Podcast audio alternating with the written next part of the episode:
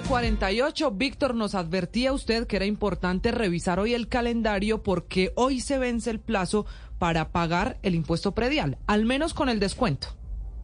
Sí, Camila, además cuando uno hace planeación financiera y uno trata como de acomodar y aprovechar gangazos eh, de las finanzas personales, hay que tener en cuenta que la inflación está en el 13% de todas formas, todo está carísimo, así que cualquier cosa que uno se puede ahorrar, si se puede, ¿no? Hay personas que para las que es difícil eh, difícil hacer el pago en una sola cuota, por ejemplo, del impuesto predial, pero hay otras que simplemente se les pasa la fecha. Si tienen esa oportunidad, si tienen esa posibilidad de ahorrarse ese 10%, pues háganlo y tener en cuenta que hoy vence ese plazo para obtener ese beneficio del predial, 10% de descuento en la ciudad de Bogotá. Aleida Fonseca, Víctor, es la responsable de educación tributaria en la Secretaría de Hacienda de Bogotá. Doctora Fonseca, buenos días. Mila, buen día. ¿Qué deben saber los bogotanos a la hora de pagar este impuesto hoy que se acaba el plazo? ¿Cuál es la forma más eficiente de hacerlo? Súper importante, como mencionan, hoy vencimiento con el 10% de descuento. Hemos entregado las facturas en las casas a los contribuyentes. Pueden usar esa factura para realizar el pago. También pueden hacerlo a través de nuestros canales virtuales, descargando y pagando. Cualquier medio de estos pueden usarlo para ponerse al día y ganarse ese 10% de descuento. ¿Cuánta gente suele pagar con descuento? Eh, nosotros tenemos eh, eh, a hoy, digamos, a este momento ya va un millón y medio de contribuyentes que se acogieron a ese descuento y estamos esperando por lo menos unos 500 mil más en el transcurso del día. Eh, doctora Fonseca, hace unos años el trámite virtual era un poco engorroso porque tocaba crear como una cuenta, una clave, como abrir como como sí, como abrir un correo electrónico, tener las credenciales o una cuenta en una red social y desde la administración han dicho que cada vez han intentado simplificar más ese paso para los pagos virtuales. ¿Hoy en día es más fácil?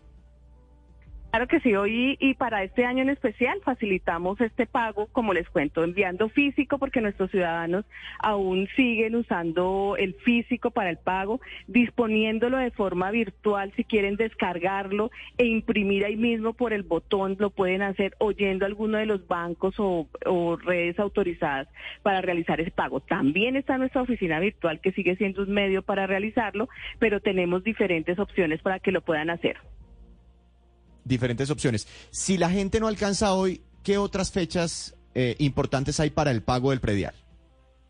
Claro que sí, fechas importantes. 26 de mayo, si deciden hacerlo en el pago por cuotas, cuatro cuotas iguales que se dividen sin cobro de intereses, pero ya sin el 10% de descuento. El 26 de mayo es la última fecha para que puedan tomar esa decisión y 14 de julio sin descuento para el impuesto predial. Y de una vez les adelanto, 2 de junio si quieren pagar vehículos con el 10% de descuento. Doctora Fonseca, ustedes mandan un correo electrónico diciendo, por ejemplo, siga este link, meta sus datos y pague, o únicamente es a través del recibito en papel y en físico que llega. Y se lo pregunto porque esto también es un papayazo y una oportunidad para los hackers de hacer phishing y de aprovechar a, a robarle la plática a unos cuantos. Claro que sí, nosotros enviamos el correo electrónico recordándoles a dónde ingresar, pero no tienen que digitar sus datos en ese correo ni a esos links que enviamos. En el link les da el acceso directamente a la página y ya cuando pasan al botón de pagos es donde diligencian. Y muchísimas gracias por esa aclaración porque claro, todas estas situaciones se pueden dar para cualquier tema de robo de datos de nuestros ciudadanos que me imagino que se les ha presentado. ¿Tiene usted alguna estadística de eso, de gente que le hayan aprovechado para robar la plata mientras trata de pagar impuestos distritales, en este caso el predial? Mientras que trata de pagar, no, pero sí han usado mucho la información para enviar cartas falsas, para intentar engañar a nuestros ciudadanos de realizar pagos en otros medios no autorizados, directamente a personas. Entonces sí hay, digamos, delincuentes aprovechando cualquier tipo de situación. Por eso nuestra orientación siempre es nuestros canales de servicio, nuestra página web directamente, nuestros sitios presenciales de atención para resolver cualquier inquietud.